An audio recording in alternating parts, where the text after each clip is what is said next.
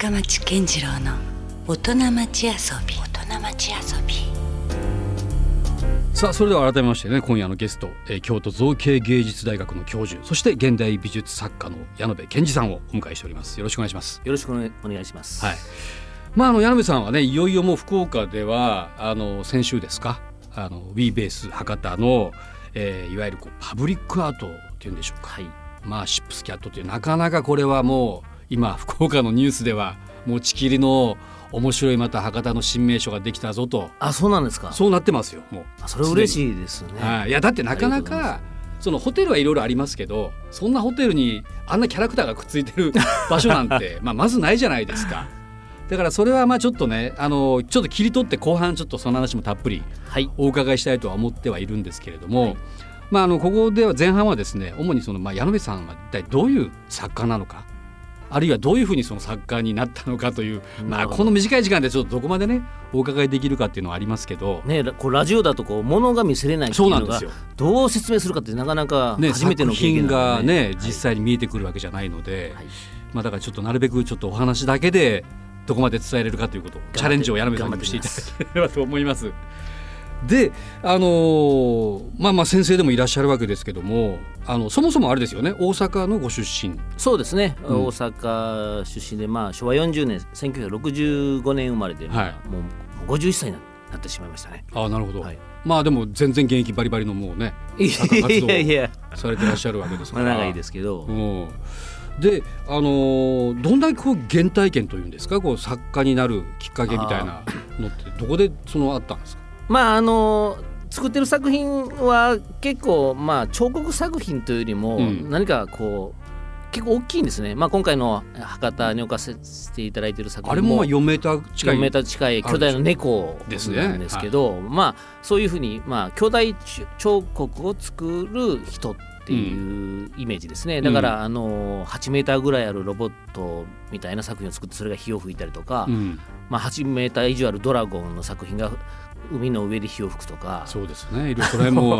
巨大な女の子と巨大な男の子とか、うん。まあ割とその大型で動きのある機械彫刻っていうふうに呼ばれることが多いですね。うん、それはなんか大きな作品をこう作りたいというかそういう何かこう、まあ、作家もいろんなね造形作家の中でもいろんな作家がいらっしゃいますけども、うん。なんであえてその大きめの作品をね矢野部さんはいやもう作り続けている本当に子供の頃から、はい。まああの怪獣映画とかね、うーん。いやまあこんなん言うとなんか芸術家じゃないんじゃないかと思われるかもしれませんがまあそういうものが好きでうんで、まあ、僕は65年生まれで、はい。まあ皆さんねご存知だと思うんですけど1970年大阪万博っていう、あの私も行かれました行きましたよ。あそうですか、はい。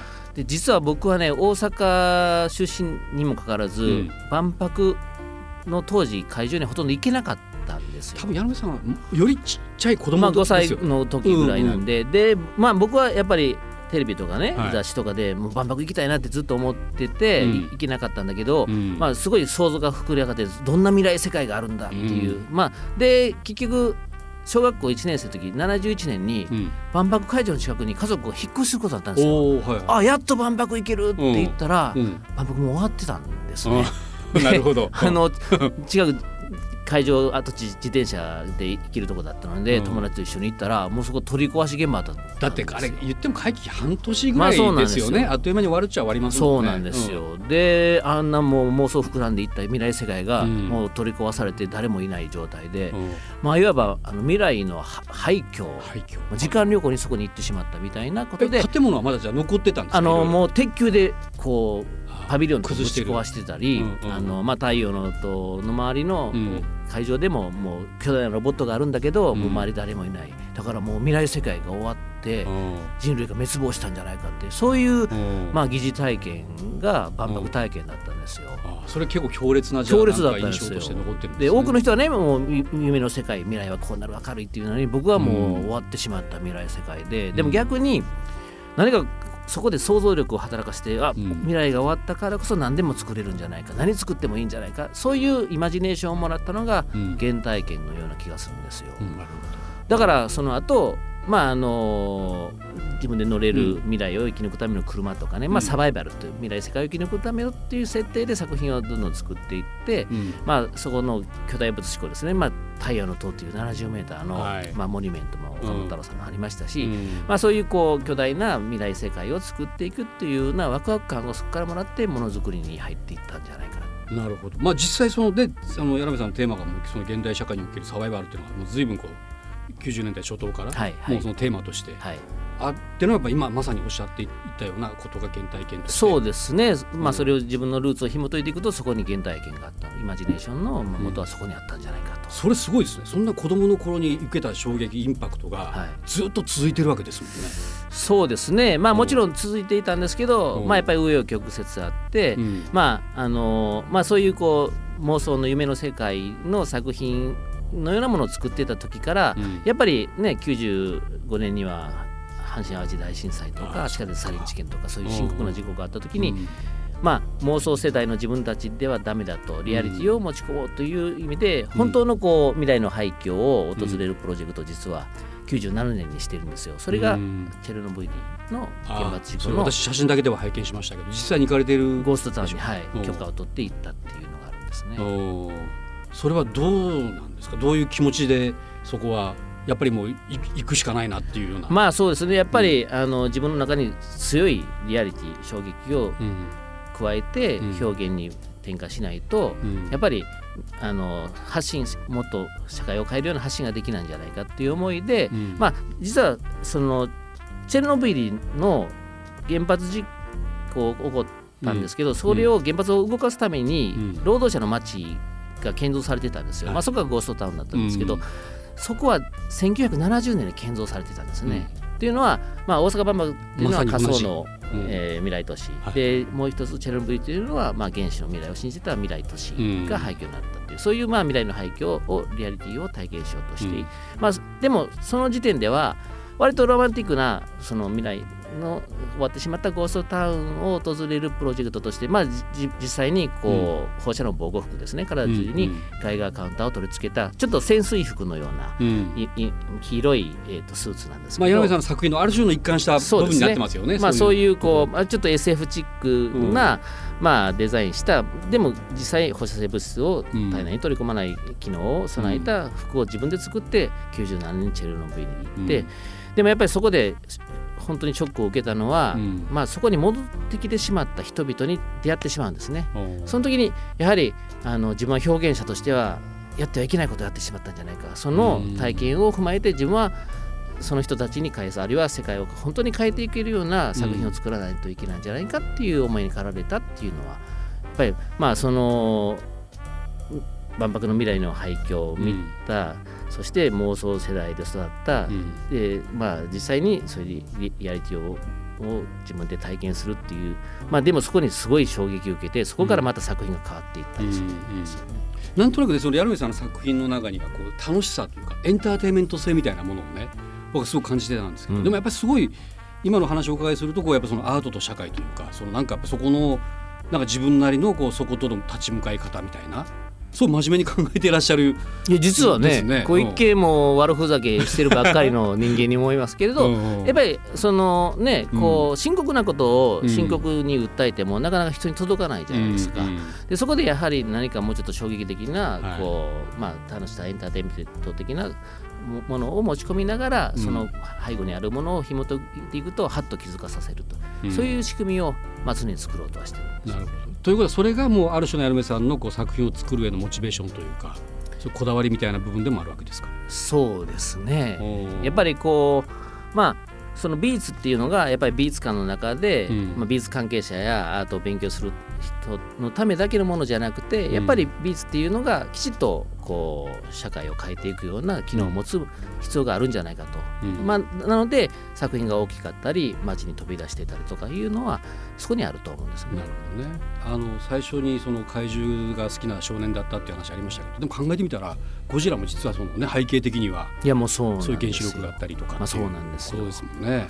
まあそういう活動を続けていてやっぱりねこう2011年、うんまあ、3月11日に起こった出来事は僕にとったらやっぱり、まあ、おももちろん多くの人にとってね、うん。もうすごい体験だったと思うんですけどやっぱり僕の表現者としての、えー立場にとっても大きな、まあ、ある種十字架をこう、ね、背負わされたっていうところもあって、うん。そこで、まあ、今までアートが社会を変えるって言ってたのに、うん。じゃあ自分は何ができるんだっていうことをと、問うことになったんですよ。うん。まあ、その妄想だけじゃなくてそこからこうリアリティみたいなものをそうですね作っていくかみたいな。まあだからうん。結局それまでねチェルノブイリとかガガイアガカウンターとか、うん。まあそういう世紀末とかっていうテーマで実際警告をしていたんだけど、実際日本でそういうことが起こってしまって。うん。でまあそこででもやっぱりじ自分にできることは表現でアートで社会を変えていかないといけないということで、まああのまあその時はえ大学の方で学生たちとプロジェクトチームを作ってたんですけど、うん。今自分たちにできるっていうことで、まあ、2011年に巨大な子どものうん。像ですね、うん。これまあサンチャイルドっていう、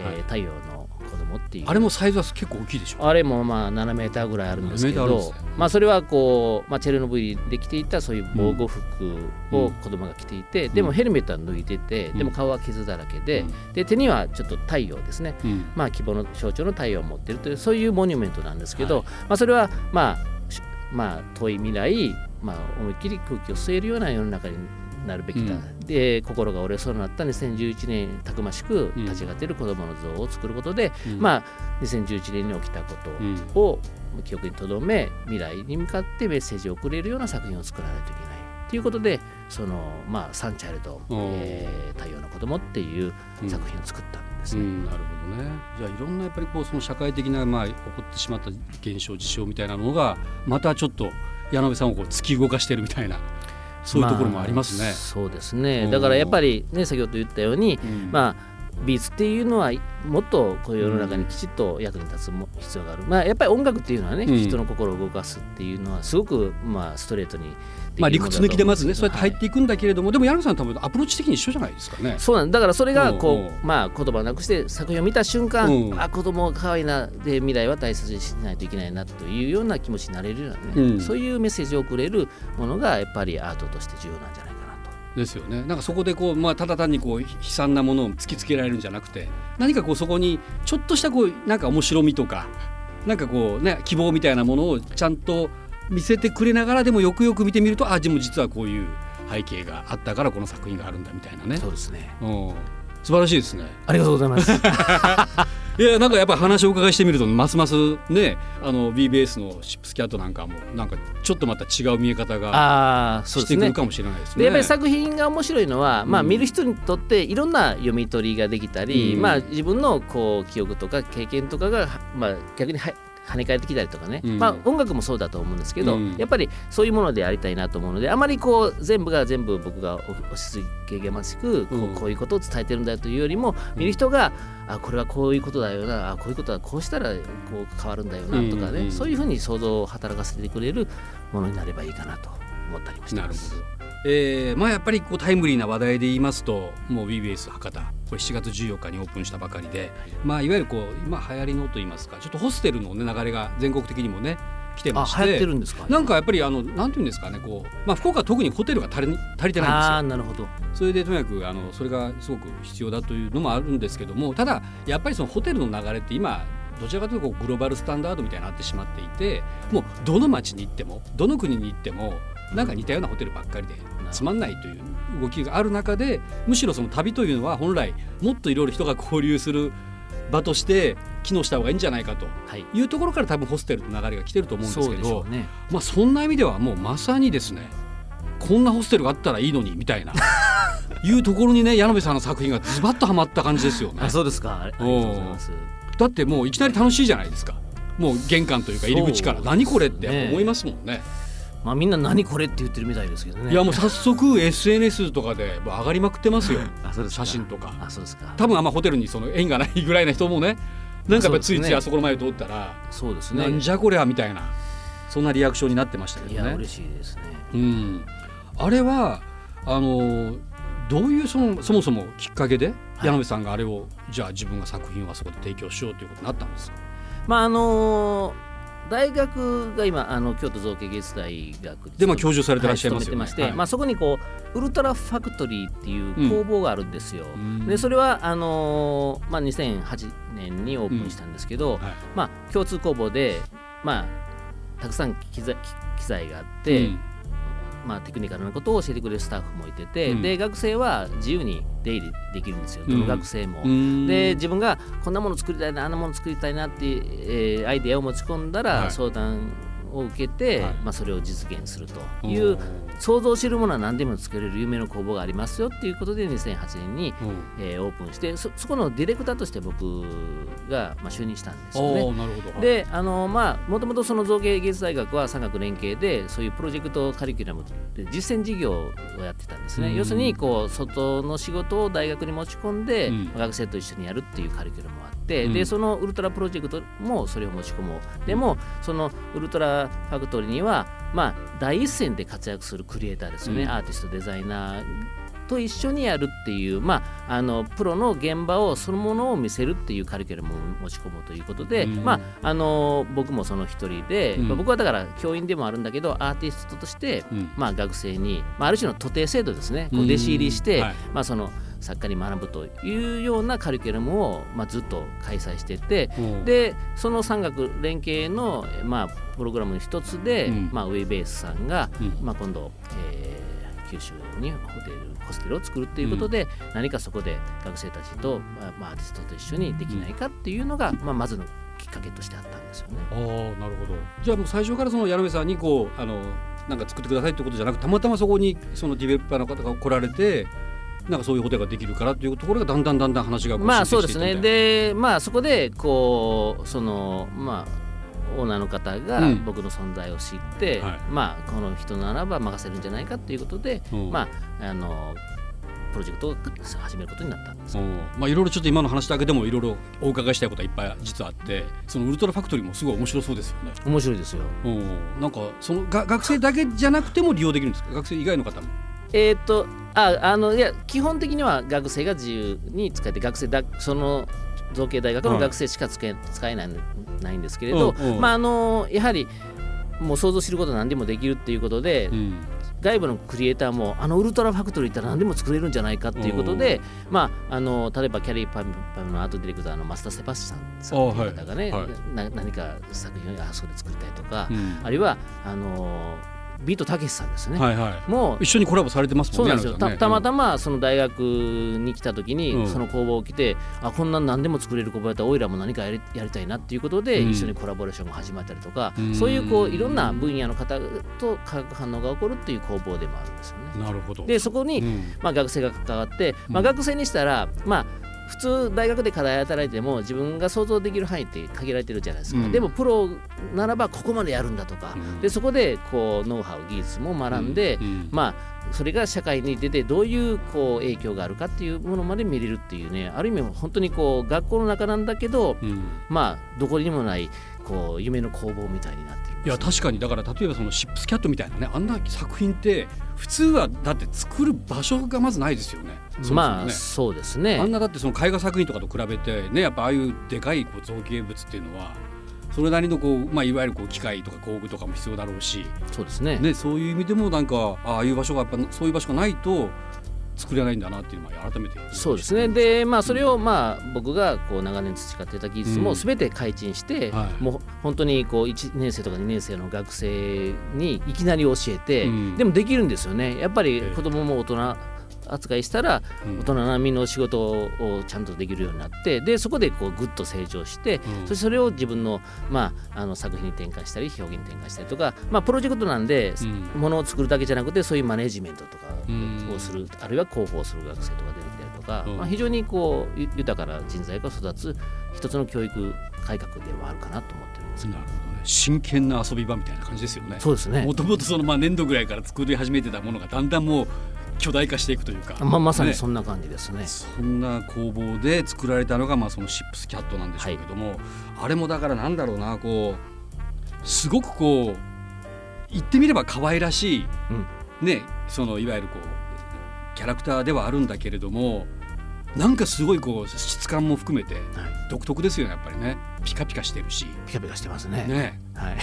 あれはまあまあ矢野部さんのまあ、基本的なこう作風ではあるとは思うんですけれども、はいはい。あれはなんかじゃあここの場所でこれにしようと思ったなんかあれはあったんですか？まあもともとその猫をモチーフにした作品は作ってたんですよ、はい。小さいサイズでうんですね。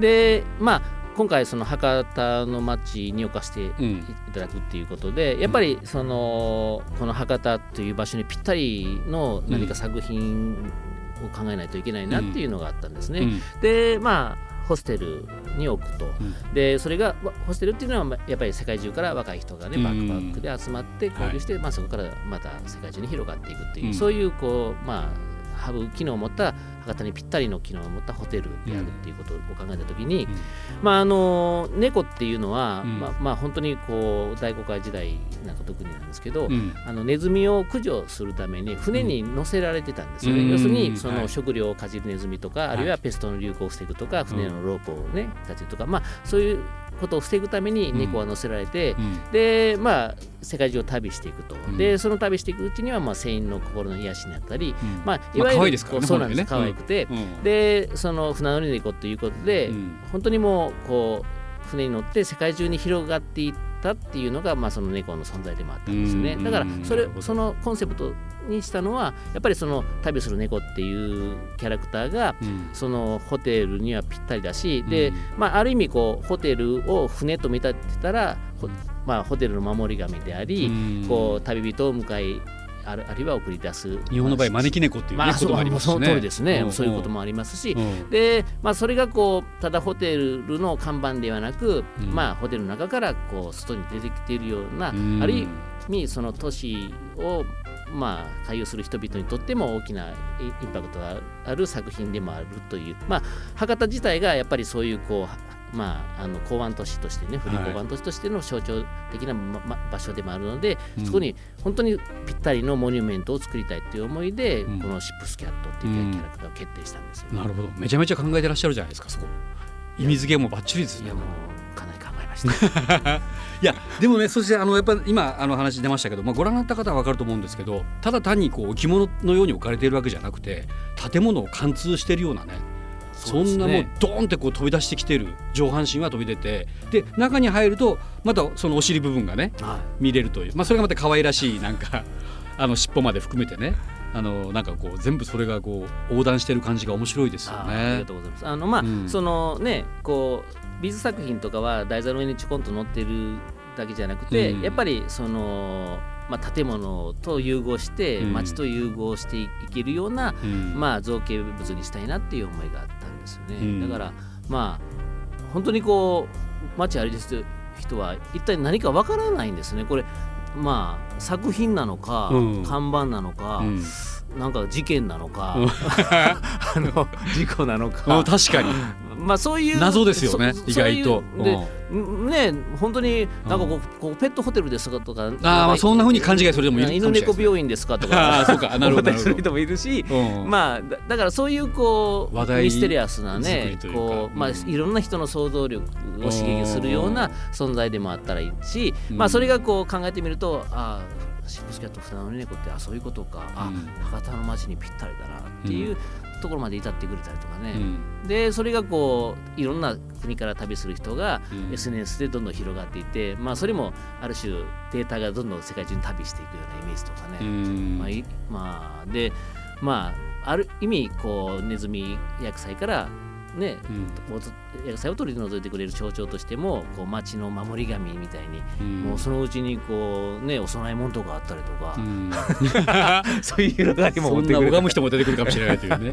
まあそんな想像力も働かせながら。でもね考えてみたらぶっちゃけホテルとしては全く必要のないものですもんね。そうですね。本当はね。そうですね。だけどなんだろうなこうすごいでもなんかこう今そのパブリックアートっていうことも非常にかあの気にはなるんですけどもなんて言うんだろうこう一見無駄と思えるようなものが実はその街の中で非常にこうなんか生き生きとねなんか人をなんかかきたてるようなきっかけになったりとかまさにそのホテルということで言うとねあのまああれなんじゃとかっていうところからまたその一つの出会いが生まれたりとかきっかけになったりとかっていうことが起こりうるそうですね。象徴ですよね言ってみれば。あ。りがとうございます。うんうん。いやでもそのホステルは、うん。あの共有スペースもあったりとか、はあのまあ、結構あれなんですよ。こうドミトリータイプのうん。こう、本当に2段ベッドがあったりとかカプセル方式の、うん。まあ値段は安くて若者が利用しやすいんですけどちょっと狭いんですけど、うん。その最上階には共有スペースでライブラリーもあってありましたね。まあ、たくさんの人がそこでコミュニケーションを取れるような仕組みもあって、は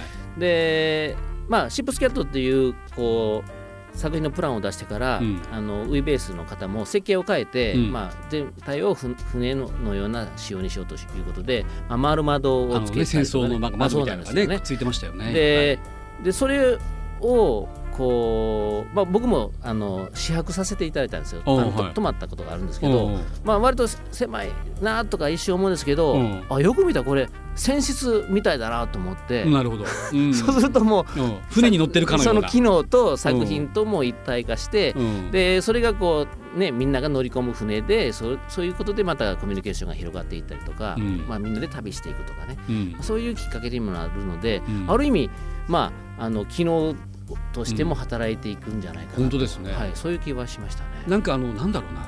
今やっぱりその SA SNS の時代だし何かこう本来こうホテルって、まあ、どっかでこうポスターだチラシだ広告だってね宣伝しなきゃいけなかったりするんだけどあれもしかしたら勝手にねみんながみんないっぱいこう写真を絶対あれ撮るじゃないですか。